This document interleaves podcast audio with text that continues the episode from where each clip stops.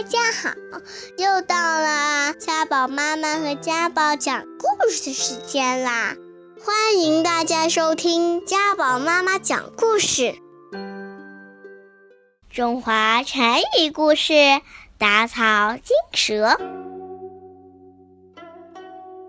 唐朝时候，有一个贪官名叫王鲁，当时他在安徽的当涂县做县令。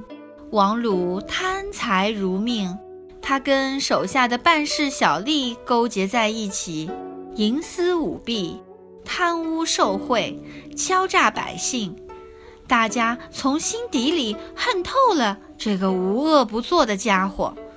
后来有人想出了一个主意，来给王鲁这帮恶人敲敲警钟。大家联名写了一封信，状告王鲁手下一个主簿，类似秘书一职，要求惩治他。王鲁拿着递上来的告状信，一边看一边腿肚子直打颤。原来上面所列举的有关那个主簿的桩桩罪行，几乎都与王鲁有牵连。心慌意乱的王鲁不但没在告状信上写下什么审理意见，反而鬼使神差地写下了自己当时的真实思想：汝虽打草，无意蛇精。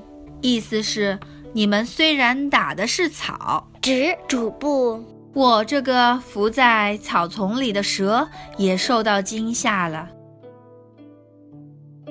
后来“汝虽打草，无以蛇惊”这八个字就被人们简化成了“打草惊蛇”的四字成语，常用来比喻因为办事不够周密，反而使对方有了警惕，致使对方有所戒备。